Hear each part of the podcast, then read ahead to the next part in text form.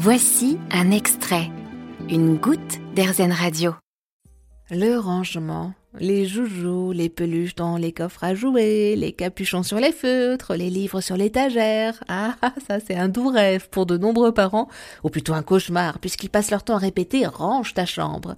Pour nous conseiller, avec nous Nadège Larcher, psychologue spécialisée en développement de l'enfant et de l'adolescent, formatrice en communication bienveillante et autrice de Je me débrouille tout seul, mes cahiers pour bien grandir, paru chez Bayard Jeunesse. Bonjour Nadège. Bonjour Eva, bonjour à vous tous et vous toutes. Dites-nous quand pouvons-nous demander et attendre raisonnablement de notre enfant qu'il range ses joujoux À partir de quel âge? Ah, à partir de quel âge? Eh bien, c'est une question vraiment compliquée parce que euh, il va falloir du temps et il faut surtout penser, garder en tête que ranger, c'est un concept et que nous avons tous une vision très différente du rangement.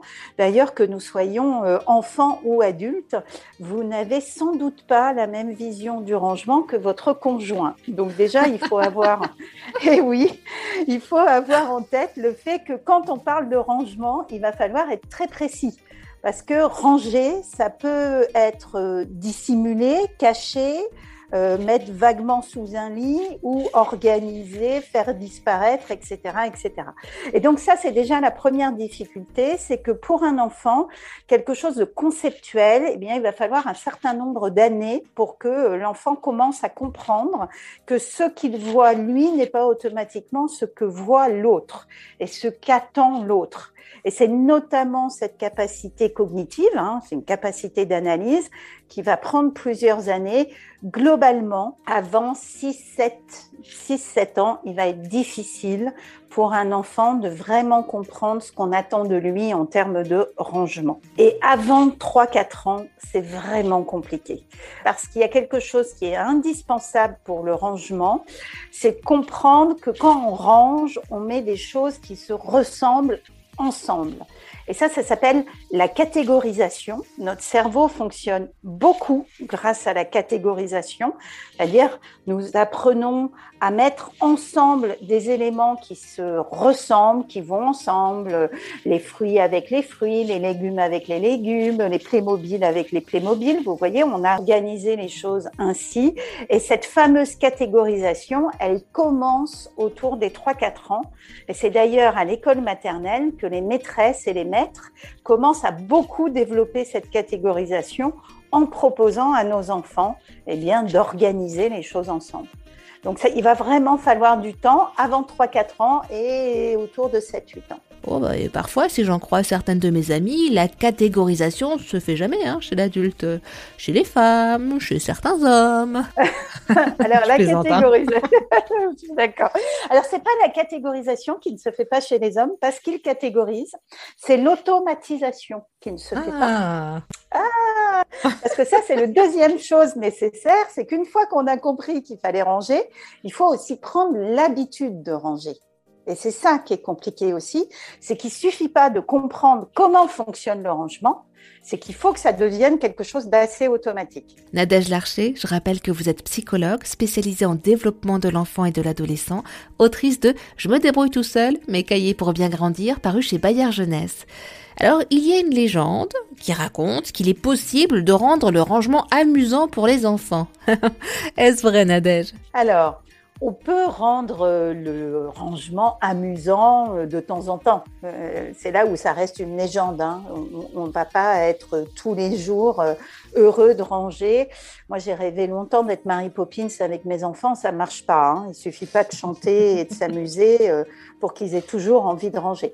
Il y a des fois où effectivement, quand tout le monde est disponible, quand on arrive à mettre du fun dedans, on peut mettre de la musique, on peut faire des compétitions on peut se donner des défis. Donc oui, certaines fois, on peut réussir à avoir un rangement un peu fun et drôle tous les jours, à chaque fois. Non, ça, j'y crois pas trop.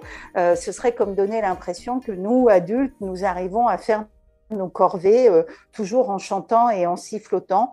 Non, il y a des fois où on y arrive et d'autres pas du tout. Et quels sont vos conseils pour encourager le rangement? On peut déjà faciliter le rangement en aidant, en mettant par exemple des bacs à disposition, en limitant le nombre de jouets et euh, en permettant à l'enfant euh, d'avoir parfois euh, des rangements bien organisés, hein, où on va mettre les Legos avec les Legos, les, les, cubes avec les cubes, etc.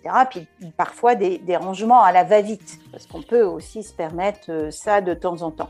Après, on peut s'amuser à se dire, bon, ben voilà, moi j'ai besoin de ranger ma chambre, toi tu as besoin de ranger la tienne aussi. Allez, on y va tous les deux pendant une demi-heure et puis euh, on se retrouve dans une demi-heure pour le goûter ou pour faire un petit break, euh, jeu de société ou, quelque chose comme ça. Et ça aussi, ça peut aider. Il y a quelque chose qui est important, c'est aussi de savoir encourager, mais d'encourager à bon escient. Alors, je vais vous raconter ce qui m'est arrivé. Ma fille euh, devait avoir environ 6 ans et je suis rentrée dans sa chambre et la chambre était rangée et j'ai été tentée de dire, oh là là, c'est fantastique, tu as tout bien rangé, c'était c'est super, etc.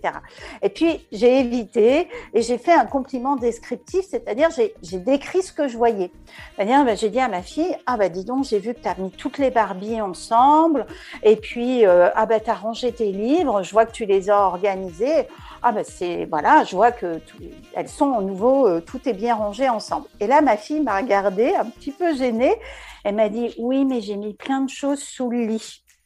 Et effectivement, en réalité, tout le reste, elle l'avait planqué en vrac sous le lit parce qu'elle avait commencé à ranger, puis elle en avait marre. Vous voyez, si j'avais dit, t'as tout rangé, ben, elle aurait rien dit parce qu'elle serait dit euh, ouf, euh, voilà. Le fait d'avoir décrit, elle a reconnu ce qui s'était passé et donc là, je l'ai regardée avec un sourire, j'ai vu tout ce qu'il y avait sous le lit et je lui ai dit bon bah il te reste plus euh, qu'à mettre les cubes ensemble et, les robes de poupée ensemble.